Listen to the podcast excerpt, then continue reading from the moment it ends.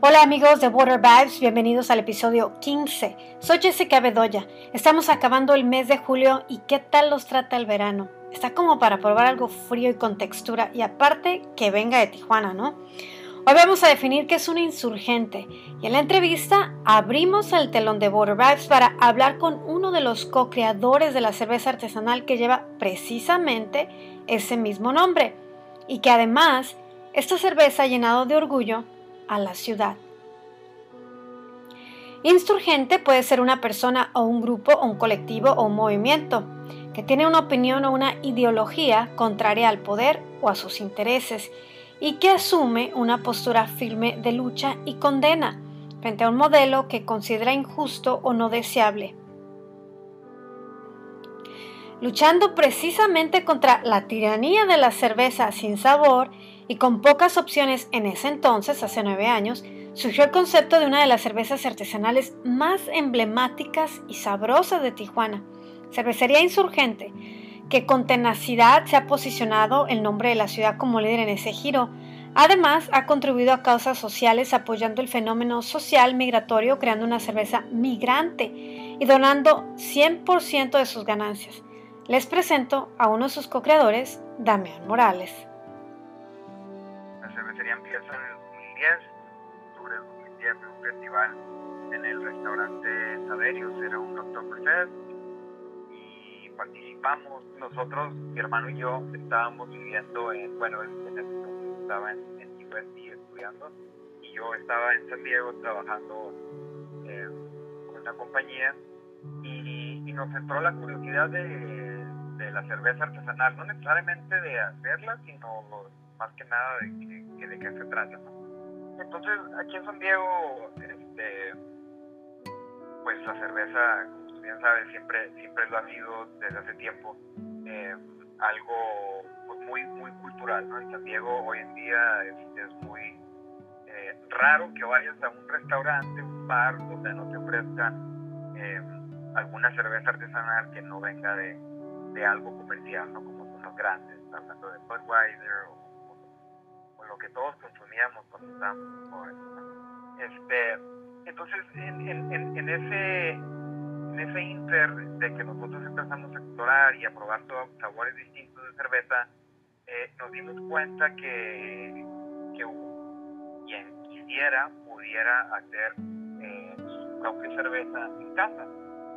Entonces se lo propuse a mi hermano eh, y lo, lo, intentamos, vaya, conseguimos un equipo de 20 litros internet, nos llegó y, bueno, la primera lección a aprender es que no deberías de tomar un poco más de lo que debes de tomar eh, cuando estás haciendo cerveza porque pues bueno, la primer, el primer lote era insurgente, en ese entonces no era insurgente, pero bueno, nuestro primer lote pues no, no, no fue lo más agradable. Pues, fue una, una cuestión de, de aprendizaje y, y, todo lo, que aprendimos, lo aprendimos ya ya había eh, podcast en ese entonces, eh, entonces estábamos escuchando una, una, estación de podcast que se llamaba, o se llama Brewing Network, y, este, y bueno, pues ahí era, era pura charla de, técnica de cómo hacer cervezas, ¿no? Y me cuenta que había una unidad muy grande de, cerveceros eh, caseros. Pues, después lo que hicimos, este, a leer más acerca de la elaboración, eh, nos empezamos a estar con gente que estaba en las mismas, en casa, y fue así como empieza el proyecto. Eh, a la par, este, nosotros viviendo en Estados Unidos, pero siendo 100% tijuanenses, eh, nacidos y crecidos, eh, en Tijuana y cruzamos a, a, a San Diego en la escuela y regresamos a Tijuana. Entonces, nosotros teníamos muchas raíces eh, y amistades de, nuestros papás, pues, trabajando en Tijuana y entonces en Tijuana también. Eh, eh, se nos prendió el foco en el sentido de que por qué no le ofrecemos a Tijuana algo diferente de lo que puedan conseguir en mercado, cualquier mercado, que viene siendo las cervezas que nosotros tomamos cuando íbamos creciendo. Vamos a ver qué va pasar. Y así empezó, esto fue ya 2010 y, este, y dio buen resultado, la gente, eh, nuestros amigos, eh, la gente que llegó a probar la cerveza en, estar en el centro, eh, cuando dimos, este, ahora sí que nuestra primera cerveza de botella, estar, este, le, le, gustó y, hicieron más, fue como sucedió efectivamente en los siguientes años y ya se dio forma a que ya hoy en día Comenzaron, dices, en el, en el apartamento de tu mamá, ¿no? Dice, y si les gusta tanto, mejor solamente para ustedes, no la comercialicen o algo así, ¿no? Decía. Yo me acuerdo de ese comentario. Este, yo creo que, que en ese entonces pues era difícil pensar que la cerveza artesanal pudiera ser algo negocio, eh, realmente un negocio, ¿no? Entonces, em, ella, nosotros hicimos nuestros primeros lotes de cerveza en, casa de, nuestra mamá y, este, y, conforme fue pasando el tiempo, yo creo que la fuimos convenciendo de que realmente fue, y era algo que, que la gente eh, apreciaba y que tenía potencial de ser algo, algo en grande, ¿no? Y en el 2012 eh, y 2013 ya fue cuando ella entra, pues al, al, al entra al negocio y cuando le entra, pues por que decide eh, creer en nuestro proyecto y nos apoya y ya cuando adquirimos una cervecería ya eh, más grande y en el 2014 la echamos a andar y han ganado premios a nivel nacional. Ustedes han vendido productos que, que la gente los, los pide a nivel nacional. Son muy cotizados, como sus, productos como Tinieblas, Juan Cordero, Lopulosa. Sí, precisamente esas tres son las, las con las que eh, ahorita tenemos mayor este, reconocimiento. Y, y, bueno, desde un inicio creo que eh, fue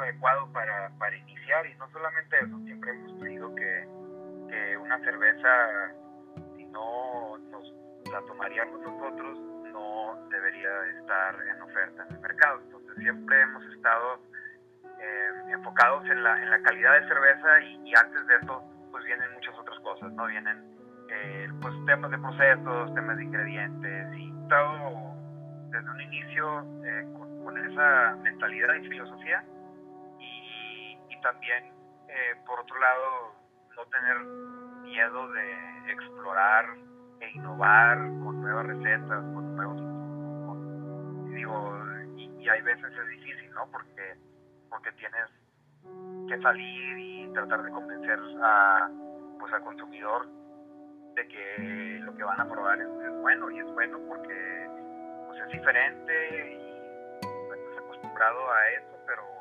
por eso quiere decir que, esté bueno y nada más es cuestión de educar a, pues, a diferentes paladares, ¿no? Que tanto tú como yo, que crecimos con cervezas eh, como José Lager, Coors Light, que no tienen nada malo, yo me he hecho una Coors Light de vez en cuando. Eh, darles otra opción, eh, algo diferente y pues, no vas a estar comiendo lasaña toda tu vida. Eh, el público creo que no sabía que existía alguna alternativa y bueno, para esto nos aventamos con este proyecto y hoy en día pues ya hay eh, diferentes ofertas que nos ayuda a todos. Hay, bastantes cervecerías que han salido. Me ha encantado el compromiso que ustedes han tenido con la comunidad. ¿Qué significó para ustedes eh, contribuir en el proyecto de la cerveza migrante? La cerveza migrante fue una manera de nosotros presentar a la pues este, de alguna manera, ¿no? Eh, no inició como un apoyo a los migrantes, eh, pero se convirtió en, en, eso porque dada la situación de Tijuana, entonces fue cuando había mucha, mucha gente de Haití que empezó a llegar a Tijuana, se vienen, se encuentran bastante haitianos Tijuana sin, posibilidad de, trabajo. Entonces, eh, nosotros siempre hemos sido desde la idea de, regresar, eh, porque así fue, recuerdo yo, de, mi abuelito, que siempre regresaba cuando, cuando se podía, ¿no? Y pues una empresa no, no va a iniciar con, con un proyecto de esos, pero si tiene el éxito y la intención de hacerlo, en algún momento dado de la, de la trayectoria de la empresa, pues dices, ok, ya estamos en un punto donde podemos hacer algo para regresar.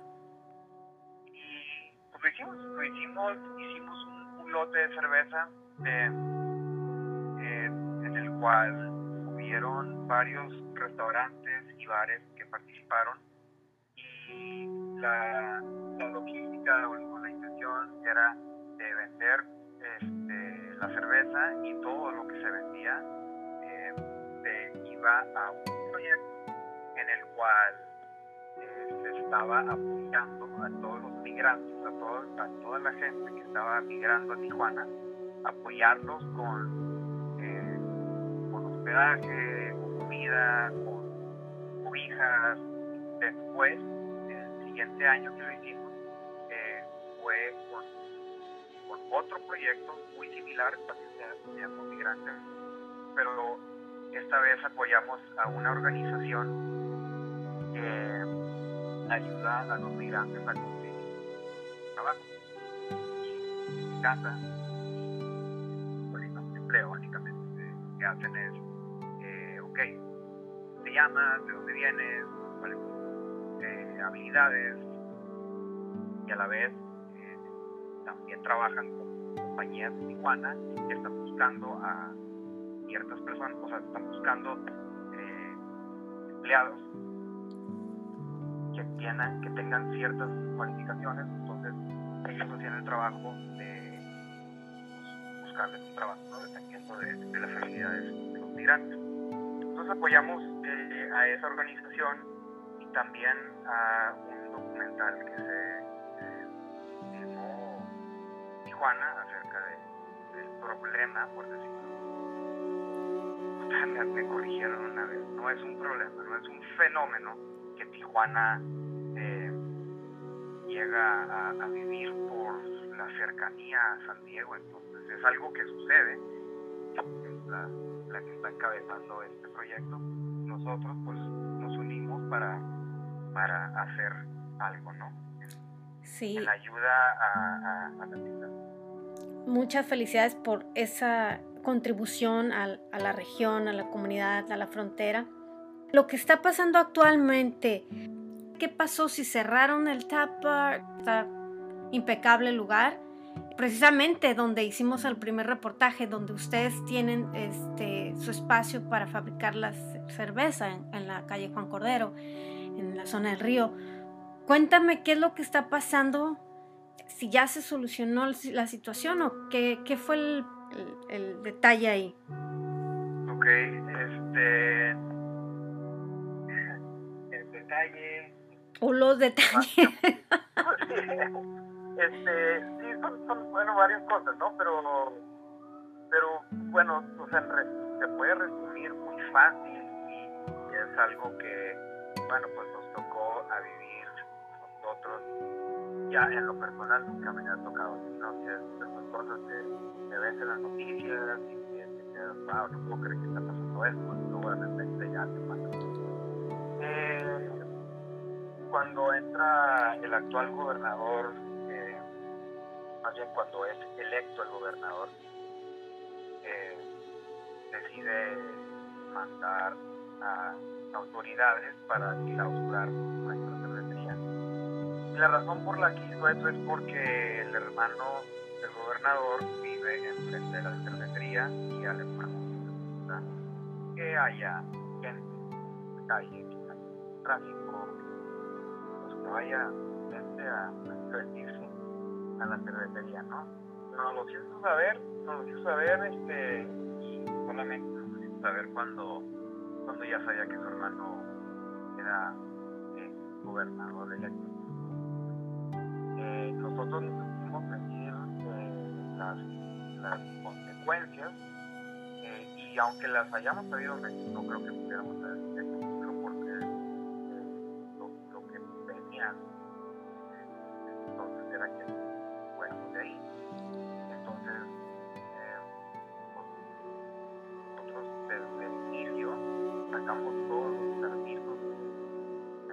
sacar para poder la, la, ubicación. Eh, sacamos todo, ¿no?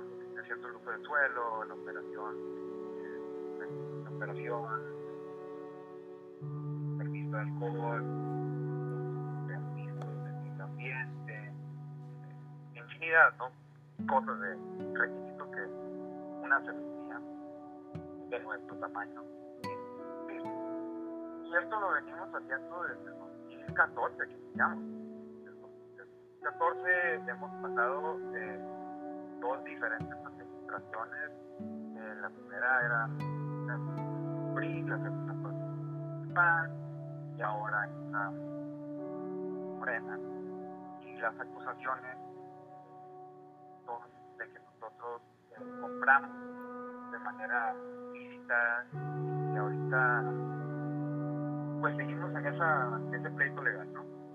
Eh, pasa eso en octubre del año pasado, entonces llevamos eh, desde octubre hasta hoy en día sin poder producir en la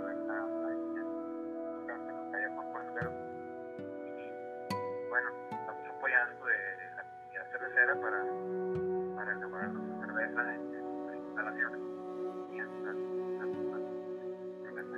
Sí, y luego se viene la pandemia, ¿no? Eh, la pandemia, claro, la pandemia, pues la pandemia frena, más la pandemia, eh, entonces, la pandemia sí nos tiró otra serie de complicaciones. Tienen el, el otro taproom de la plaza eh, ya cerró, ¿verdad? ¿Se mudaron para otra localidad? Sí, sí, es correcto. Eh, en noviembre del año pasado, diciembre, abrimos en el centro de Tijuana. Estoy en la calle 4 y Revolución. Estamos eh, en, la planta a nivel calle. Eh, arriba de nosotros, en el segundo piso, está el restaurante Verde y Crema. Y abajo, un Jazz Club, este Tijuana Jazz Club. Eh, entonces, estábamos operando ahí.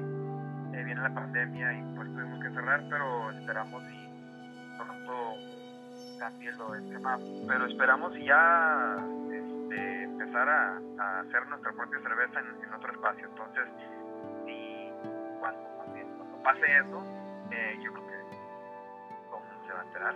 Pero este, esperemos y ya el, el, el próximo mes auténticamente admirable el camino recorrido para los hermanos Morales desde que iniciaron, agradeciendo a Damián por la entrevista y deseándoles muy muy buena vibra y que pronto se resuelvan los pendientes en el más alto bien. Concluimos Border Vibes con una frase de un insurgente de la patria, Ignacio Allende. Sin importar el tamaño de la ciudad o el pueblo en donde nacen los hombres, ellos son finalmente del tamaño de su obra, del tamaño de su voluntad de engrandecer y enriquecer a sus hermanos. Gracias por escuchar a Border Vibes. Por favor, compartan este podcast y escríbanos a Instagram y a Facebook. Estamos como Border Vibes. Nos escuchamos hasta la próxima. Soy Jessica Bedoya. Vibren alto.